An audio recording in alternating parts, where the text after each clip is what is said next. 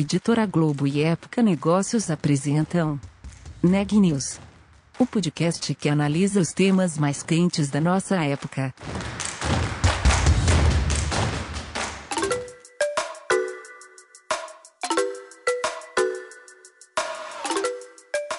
Olá, meu nome é Ana Laura Stachewski, eu sou da Época Negócios e você está ouvindo mais um episódio do Neg News nosso podcast sobre como navegar e liderar em tempos de incerteza.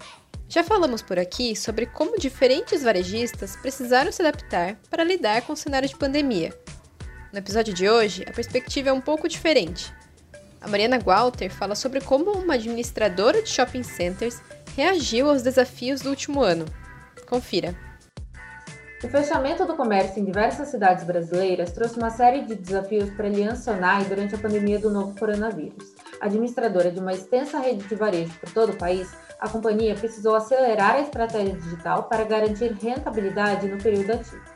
Conversei com o CEO da Aliança, Rafael Salles, sobre as soluções B2B e B2C implantadas ao longo da pandemia.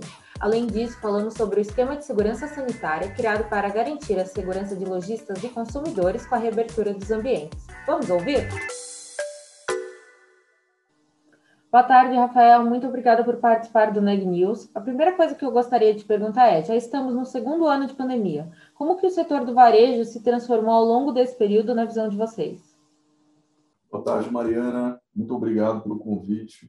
É, realmente, eu acho que essa é a pergunta que todo mundo tem muita curiosidade de saber como é que o varejo se vai emergir né, depois da maior crise é, que já enfrentou. Se você pensar hoje, 90% do varejo ainda é presencial, né, feito é, nas lojas, com as pessoas visitando, depende de visitas, mesmo no Brasil, com o crescimento do e-commerce.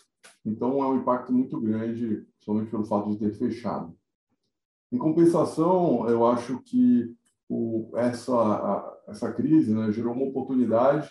Obviamente, essa oportunidade, ela, de uma forma não tão é, equitativa, ela é muito mais fácil de ser aproveitada por empresas maiores e mais capitalizadas, ou, ou mais capitalizadas, no caso de uma empresa menor, mas que esteja bem capitalizada, conseguir atravessar um período tão difícil né, de vendas é, paradas ou em alguns lugares sem nenhuma venda praticamente por conta do, do fechamento e num mercado ainda com uma dificuldade grande de fornecimento pela dificuldade dos, é, dos, das indústrias de continuar produzindo. Tivemos gargalos no Natal tivemos gargalo é, no Dia das Mães no ano passado né? então isso de fato impactou muito o varejo no nosso lado no lado da Aliança Sonai nós tínhamos começado um processo de engajamento digital, de transformação do nosso negócio e fazer parte de, com um agente ativo da transformação do varejo já há alguns anos. Né? Então, a gente já tinha um, uma conexão muito grande com os nossos clientes nas nossas redes sociais, nos nossos aplicativos. É, e a gente tinha investido bastante em tecnologia. É, o que nos ajudou foi que a gente tinha um plano de engajamento de lojistas para que eles também mantivesse sua relevância nas vendas online. E esse plano se acelerou de uma forma tremenda. Né? E, e nós hoje temos 4.900 lojistas nossos, dos 7.000 que são hoje físicos da Aliança. Nós temos 4.900 vendendo é, por meio dos nossos redes sociais e dos nossos aplicativos dos shoppings. Né? Isso é um número muito importante é, e, a, e, tem diversas razões pelas quais isso deu certo, mas eu acho que o mais importante em termos de aprendizado é de que o, o, o a solução omnichannel é o grande é, é, passo né, que o varejo vai dar para que ele para que continue sendo bem sucedido, porque integrando as plataformas físicas e digitais é que a gente tem mais escala, tem mais capacidade de servir o cliente de uma forma muito mais homogênea. O cliente pode estar aqui ou ali, pode estar numa jornada saindo de casa, indo para o trabalho, passar no shopping ou comprar alguma coisa do, quando está no trabalho online e ela e a cliente vai vai buscar eventualmente o filho numa escola na escola no inglês que é no shopping ou na academia perto do shopping ou a cliente vai na academia treinar e de lá já fez uma compra online, em vez de ir até a loja, ela já faz o, o, o pick-up no próprio balcão de, de, de, retirada do shopping, que agora nossos shoppings todos têm uma infraestrutura de click and collect, e tem uma estrutura de, é, de integração de logística, para que tenha delivery eficiente saindo é, dos shoppings. Então, eu entendo isso como um dos grandes é, consequências da, do, do, da pandemia, que é a transformação, de, acelerar a transformação digital. Né? Se preparar para servir desde os restaurantes, ficando mais eficientes no delivery, aí apresentando formas mais legais de, de produtos, né? de forma de entregar o seu produto, e até marcas que tinham pouca penetração no e-commerce, como, por exemplo, o, o, setor de moda no Brasil, né? que, que vai claramente ganhou muito mais é, participação no e-commerce. Então, acho que tem diversos aspectos. Acho que tem uma questão é, social grave, importante para ser enfrentada, que é porque é, o, o, fechamento do varejo foi muito doloroso, principalmente para os pequenos lojistas, né? E os pequenos, é, os pequenos varejistas, restaurantes e lojas, mesmo os franqueados de redes grandes, não tiveram apoio nenhum do, do, do, do governo nesse momento né? e, o, e os governos estaduais e municipais não criaram uma solução para que a atividade econômica pudesse ser combinada com o cuidado na saúde. Exceto alguns estados, acho que pode destacar aqui alguns estados como o Rio Grande do Sul, o próprio estado do Pará, onde a gente faz operações, é, o estado do, do, do, do Ceará tem um caso, e o estado de Alagoas, que são os grandes destaques positivos de como conseguiram lidar em que as, é, quando o, o, o, a crise aumentou muito, eles fecharam algumas atividades, mas souberam dar esperança para os lojistas voltarem. Né? Então, isso fez com que.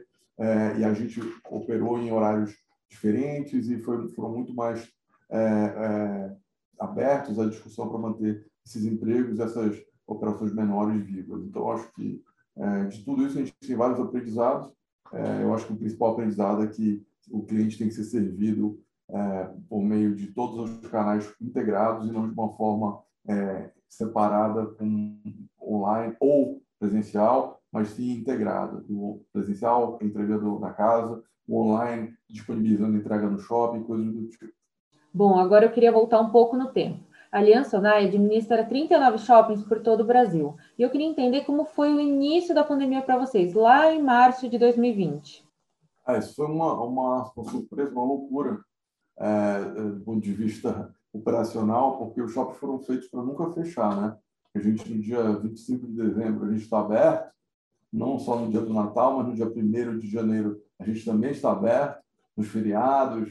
Então, os shoppings foram feitos para não fechar. Naquele primeiro momento, a nossa principal preocupação, dado o desconhecimento que a gente tinha sobre o efeito do vírus, nossa principal preocupação era com as nossas pessoas. Então, não estavam abertos, não tinham sido fechados tivessem funcionamento com cautela e que os shoppings que tivessem sido fechados, como que a gente poderia cuidar das pessoas que ainda estavam trabalhando lá, seja da limpeza, da segurança, da manutenção, para a gente cuidar delas de uma forma que os precavesse de serem contaminados. Então, esse foi o principal foco, é cuidar do fechamento e, e, e cuidar das nossas, das nossas pessoas. Em paralelo, a gente também lançou algumas campanhas de ajuda aos nossos, às comunidades do entorno dos nossos shoppings. Doamos 100 mil cestas básicas, doamos equipamentos médicos, é, equipamentos para UTIs. Fizemos um esforço né, para ajudar a comunidade e também promovemos testes rápidos nos nossos shoppings. Fizemos uma parceria com uma rede grande de hospitais para oferecer testes rápidos em alguns dos nossos shoppings. Então, essa foi a forma que a gente achou que poderia ajudar a, a, a nossa, a nossa comunidade do entorno a atravessar essa, esse momento tão difícil. O consumo das famílias brasileiras caiu 5,5% em 2020 em relação a 2019, segundo dados do BGE. Você pode fazer um balanço de como foi esse último ano para a Aliança? Quais políticas internas, alterações e adaptações foram essenciais para esse resultado? Na verdade, a nossa queda de vendas foi bem relevante, né? porque o varejo caiu 5% na média, né? como você falou, porém o varejo presencial caiu muito, é, e o que cresceu muito no varejo foi o consumo de produtos de supermercado, né? de produtos essenciais. as pessoas começaram a consumir muito mais em casa. Né? Então, nós tivemos que nos adaptar, oferecendo alternativas né, de, é, de negócios para os nossos lojistas que pudessem ser feitos à distância, né, mas não tinha como compensar a perda toda que foi obtida com que foi consequência do fechamento.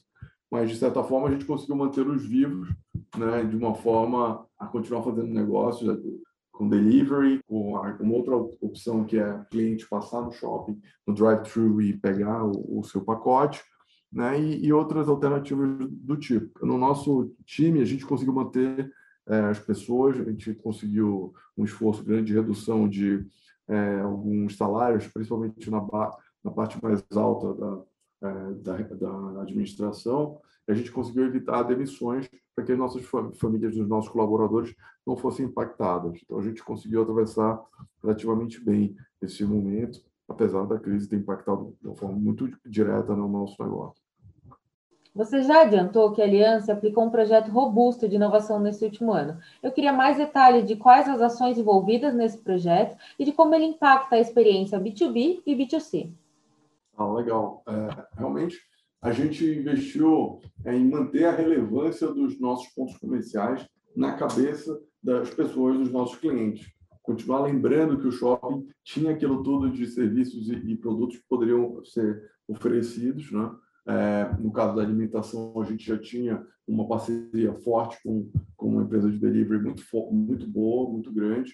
E a gente deu espaço para outros também crescerem, montando hubs logísticos para saírem dos shoppings. Então, no, B2, no B2B, a gente basicamente ofereceu a oportunidade dos lojistas é, anunciarem em todas as nossas redes sociais, onde nós temos é, 5 milhões de seguidores entre Facebook e Instagram, e mais os nossos sites, onde nós temos o engajamento dos nossos clientes com maior frequência, os clientes que são membros do nosso programa de fidelidade.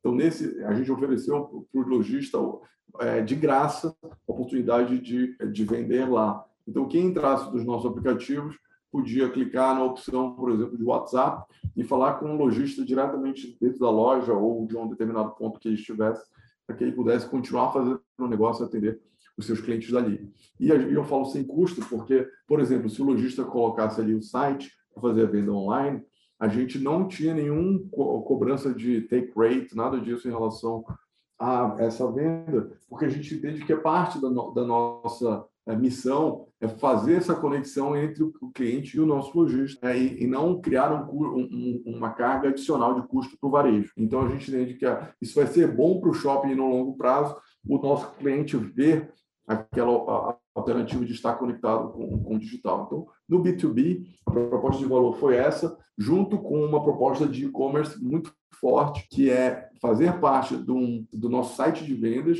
Cada shopping tem um, vai ter um site de vendas. A gente lançou os dois maiores, o Shopping da Bahia e o Parque Dom Pedro. São dois dos maiores shoppings do Brasil. Esses, esses dois shoppings já têm sites em que o lojista pode vender diretamente o produto lá. E nesse caso, a gente cobra take rate basicamente para cobrir o custo logístico e o fulfillment é, da, da, da, do pedido. Porém, gente, é um custo muito menor do que outros marketplaces. Além disso, a gente também lançou um projeto de, de ter uma interface com o nosso lojista para que ele seja uploaded para os marketplaces por meio do, dos nossos serviços de integração. Então, a gente também vai poder vender em marketplaces de outros é, operadores, grandes marketplaces que não é, sejam nossos e também de uma forma a, a não ter um custo adicional para o lojista. Então, isso foi a forma, a proposta no B2B. No B2C, como você perguntou, já adiantando, o que a gente fez foi oferecer para o cliente uma, uma possibilidade de acessar essa, eh, os, os lojistas e nós mantivemos todas as nossas promoções de Natal, de Dia das Mães, online. Então, hoje a gente tem a opção do social commerce, que é uma coisa que a gente acelerou muito, que, por exemplo, o cliente está lá no, no, Instagram do shopping, ele já consegue ver a, a, o link para a compra de determinado produto que nós estamos anunciando no shopping.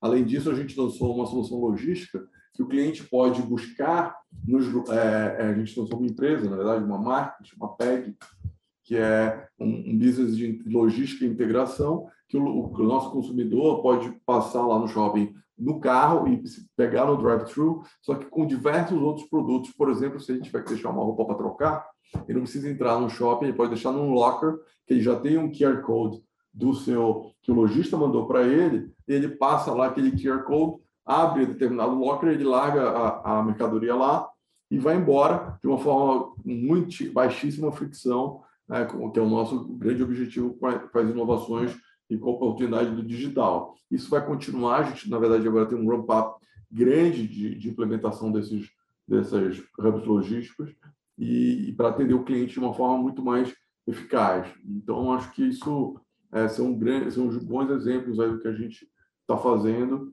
é, para que essa conexão continue viva entre o consumidor e o, e o lojista na nossa plataforma, né? É, que a gente entende que tem que ser omni, nesse, conectando esses dois é, partes aí. Vocês têm um processo extenso de mapeamento de dados, buscando identificar necessidades e oportunidades. O que, que esses dados já trouxeram de resultado? Quais iniciativas foram implantadas através deles? Ah, esse, esse, esse processo é bem bacana que a gente começou há quatro anos atrás a, é, a juntar todos os dados das, de promoções feitas pelos shoppings individualmente. Então, sabe aquela história da nota fiscal que a gente troca com o Panetone, ou troca para para participar de um sorteio de viagens, de carros e tal, a gente já vinha colocando os bases de dados, é, alimentando uma base de dados com, esses, com essas informações, só que a gente precisava torná-las tornar essa base de dados acessível para negócios, não só para é, a gente ter um controle dos clientes que frequentavam o shopping. Então, nós temos hoje 8 milhões de indivíduos, de pessoas nesse, né, nessa base, né, que é, é suportada por um, um, uma plataforma de tecnologia que a gente desenvolveu em casa. A gente tem outros parceiros que nos ajudam também a, a acessar essa plataforma. E nós temos, como eu te falei, 5 milhões de seguidores nas redes sociais. E nossa ideia é a gente conseguir cruzar as informações dessa base de dados com as nossas redes sociais e mais os dados de visitantes dos estacionamentos, nas pessoas que vão de carro é, para os shoppings, para a gente conseguir entender a jornada do cliente de uma forma a permitir que seja uma jornada mais agradável e muito mais eficaz do ponto de vista de oferecer produtos por meio dos nossos, dos nossos lojistas poderem oferecer produtos para esses clientes. Então, uma das é, consequências desse esforço, por exemplo, é a gente ter feito uma gestão de mix dos nossos shoppings de uma forma muito mais ágil. Então, de três em três meses, uma coisa que acontecia uma vez a cada dois anos, que era a revisão do planejamento estratégico, planejamento comercial do shopping, a gente faz um update disso hoje por meio de sistemas de monitoramento de venda de outras aberturas de lojas ao redor do shopping, ou lojas que fecharam, supermercados que abriram, ou universidades que podem estar crescendo naquela região. A gente consegue saber, por exemplo, se faz sentido buscar uma universidade para uma área grande do shopping que eventualmente vai substituir uma operação de supermercado, porque o supermercado não está mais indo tão bem por alguma determinada razão, por, seja por competição ao redor, seja porque o operador não está mais com um produto tão legal para aquele público e tal. Então, esse, esse, esse modelo é um modelo que a tecnologia consegue fazer uma análise preditiva né, e propor para a gente é, ideias da gestão do nosso negócio de uma forma muito mais eficaz, utilizar melhor o nosso metro quadrado, a nossa área de varejo. É, essa é um, uma das consequências. A outra, eu acho que é exatamente nesse, nessa jornada do digital. Hoje a gente vai, com essa base de dados, a gente vai conseguir conectar com essa turma que está nos seguindo, com a galera que nos segue no Instagram e no Facebook, de uma forma muito mais eficiente. Essas pessoas são os nossos frequent buyers. É, então, essa, essa, esse pessoal é quem a gente normalmente vai conseguir gerar mais negócio. Essas pessoas são as pessoas com quem a gente tem mais possibilidade de touch points é, no nosso, a partir das opções que a gente oferece. Então, ao entender a jornada desse cliente, a gente vai saber muito mais o que colocar em cada, é, é, em, o que anunciar nas redes sociais e o que comunicar do ponto de vista de promoções, de festas, de eventos e tudo mais. A gente tem uma, uma estratégia muito grande de, produzir, de promover eventos, que obviamente nessa época agora não, so, não são possíveis de ser feitos, mas a gente entende que essa base de dados vai nos ajudar, por exemplo, a direcionar muito mais os eventos e ser muito mais eficaz em trazer é, boa, mais visitação, mais frequência e servir melhor os nossos clientes. Falando ainda dessa base de dados, ela foi útil durante a pandemia para entender as mudanças de comportamento do consumidor? Claro, acho que é, ajudou, ajudou demais, principalmente no lojista, para o lojista que podia entregar é, produtos é, online, né? ou, ou, a partir de um pedido online ou a partir de um pedido no WhatsApp.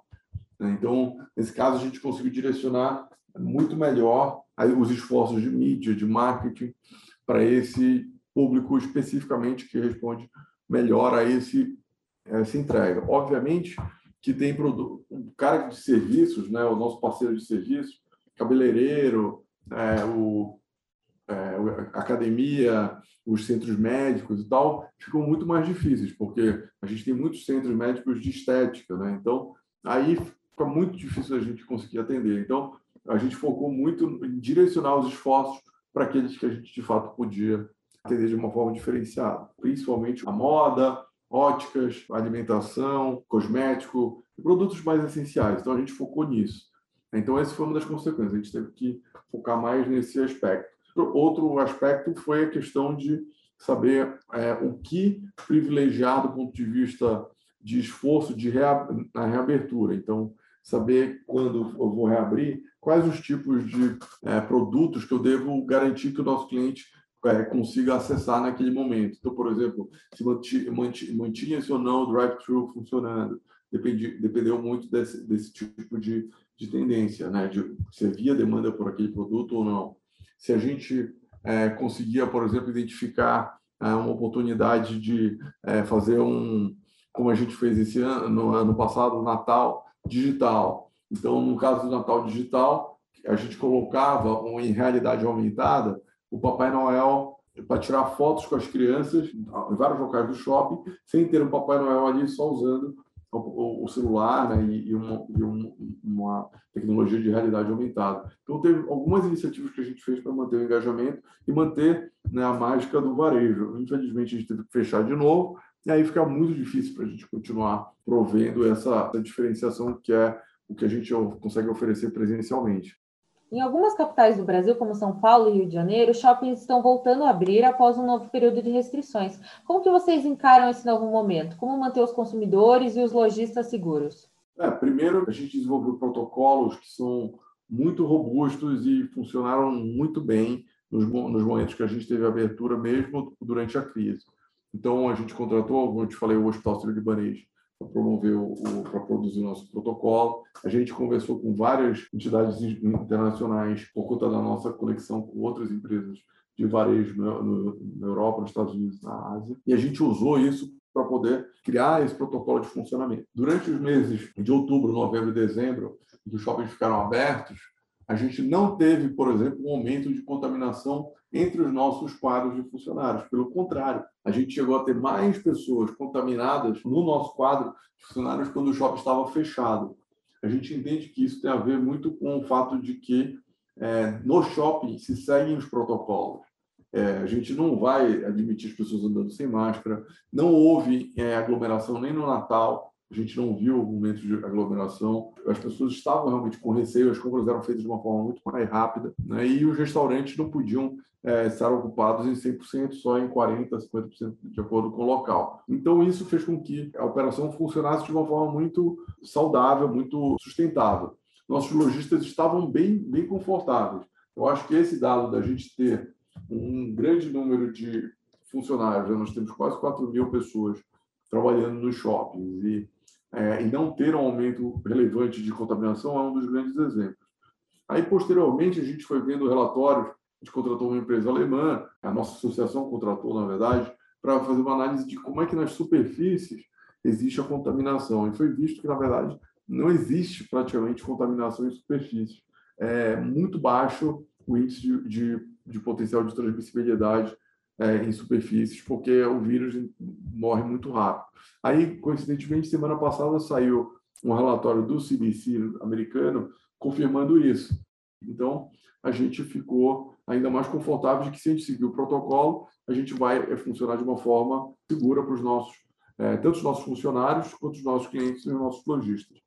É, a gente tem trabalhado tanto no Rio quanto em São Paulo com uma ocupação menor do shopping, com restrições de, de concentração e sem eventos, sem áreas de, de entretenimento, né? e isso tem funcionado muito bem. Outro dado importante foi que, quando em Manaus, acho que é um bom caso para mencionar, a gente fechou o shopping naquele momento, né, em janeiro, quando as coisas começaram de uma forma muito forte, né, muito severa, atingir a hospitalização muito alta, o índice de óbitos também muito alto. E, e aí o shopping, foi, o shopping foi fechado, nosso shopping lá, com toda razão, porque havia um descontrole né, na capacidade de saúde pública de atender as pessoas. Porém, com o direcionamento da vacinação maior para o estado do Amazonas, a gente viu um, um, efeito muito forte em redução de casos. E o governo autorizou a gente reabrir o shopping. Então, e aí a gente não teve aumento de casos, pelo contrário. A gente está tendo, continua tendo queda de casos. Ou seja, a vacinação é o grande, é o, o grande movimento que pode trazer uma melhora no quadro né, de, de, funcionamento e de vendas. Então, a gente, enquanto a vacinação não tiver um nível é, maior, a gente tem que operar com o shopping com menos pessoas, com menor concentração de horários e com restrição de entrada de, de, de pessoas. Então, a gente está atuando aqui em São Paulo com 25% só de capacidade, o que é muito pouco.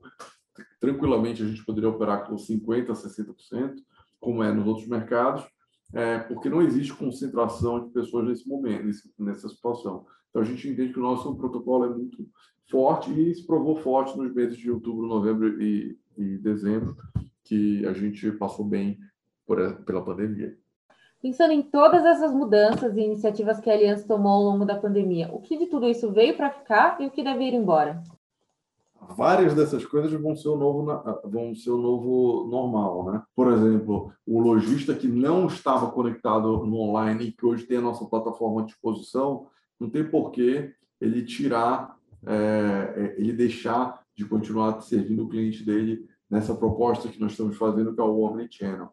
Então, a gente entende que o Omnichannel veio para ficar. O Omnichannel é a grande alternativa para o varejo é, continuar é, sendo o varejo tradicional, se transformar e ser a grande plataforma para servir é, os clientes online também.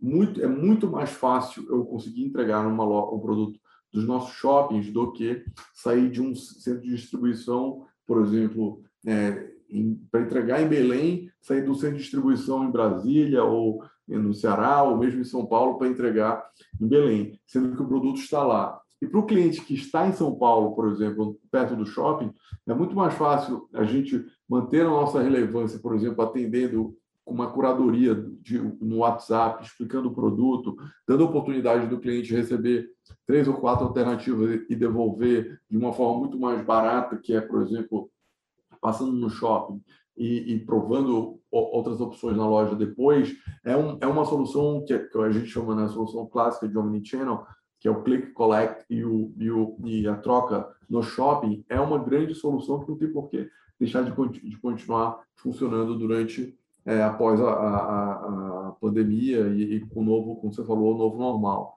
Né? Então a gente entende que essas práticas vieram para ficar. E também tem as práticas de, de, boa, de bons cuidados com a saúde, que a gente está incentivando muito para os nossos colaboradores, os nossos lojistas, continuarem é, preservando essa campanha. A gente soltou agora uma, um, um vídeo é, promovendo uma carta aberta ao coronavírus, né, é, recitada essa carta, lida a carta pela Fernanda Montenegro, falando exatamente isso, que hoje o nosso é, nossa proposta é não vamos descuidar, vamos continuar nos cuidando, vamos promover é, é, essa mudança de comportamento de uma forma positiva, mesmo que para frente a gente tenha muito a aprender com essa crise e com essa doença.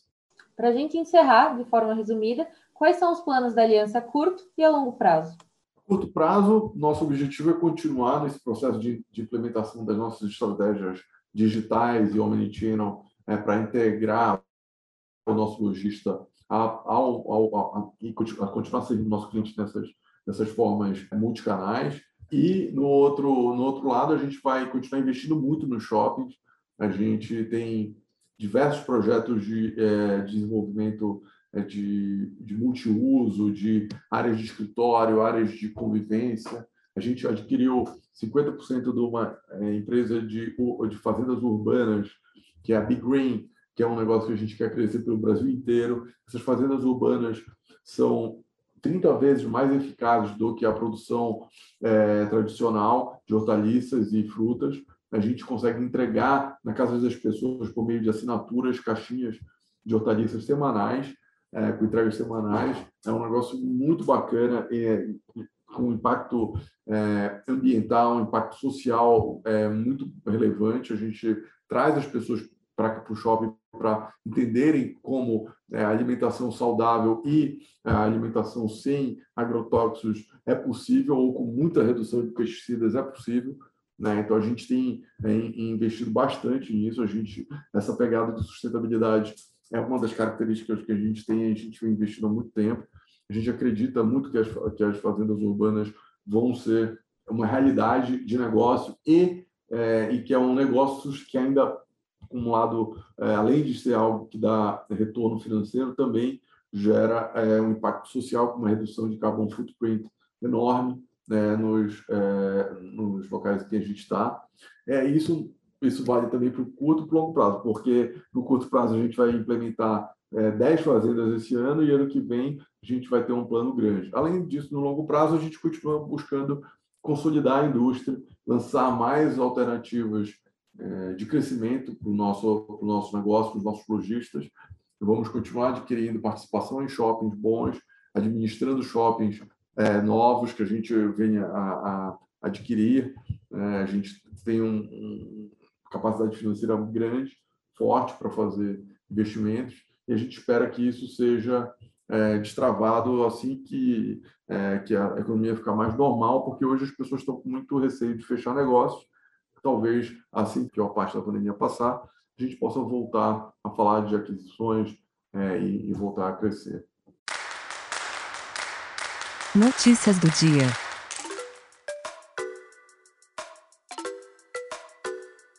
A Organização Mundial da Saúde liberou hoje o uso emergencial da vacina da Moderna contra a Covid-19. A medida permite aos países uma aprovação regulatória mais rápida do imunizante, também abre espaço para que ele faça parte das entregas do consórcio COVAX. Até então, a OMS já havia liberado o uso emergencial das vacinas da Pfizer, da AstraZeneca, da Johnson Johnson e do Instituto Serum, da Índia. Os testes laboratoriais para detectar a Covid-19 poderão ser deduzidos do imposto de renda da pessoa física, Segundo a Receita Federal, eles devem ter sido solicitados por médicos e realizados em laboratórios. Os testes feitos ou comprados em farmácias não são dedutíveis. Por conta do adiamento da entrega para o dia 31 de maio, a Receita Federal liberou ontem uma nova versão do programa utilizado para gerar a declaração. Segundo o último boletim divulgado pelo Conselho Nacional de Secretários de Saúde, o Brasil tem 14 milhões 659.011 casos confirmados de Covid-19. O número de óbitos chegou a 403.781, o que nos dá uma taxa de letalidade de 2,8%. Até esta quinta-feira, 31.208.111 pessoas haviam tomado a primeira dose da vacina contra a Covid-19 no Brasil, um total de 15.132.000 178 haviam tomado a segunda dose. As informações são do Consórcio de Veículos de Imprensa junto às Secretarias de Saúde. O Neg News de hoje fica por aqui. Obrigada por nos acompanhar e até a próxima.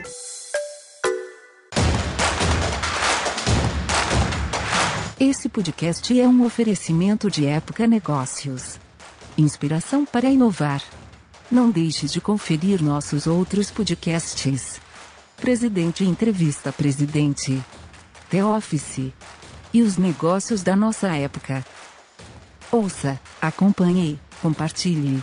Vamos fazer deste podcast o nosso ponto de encontro.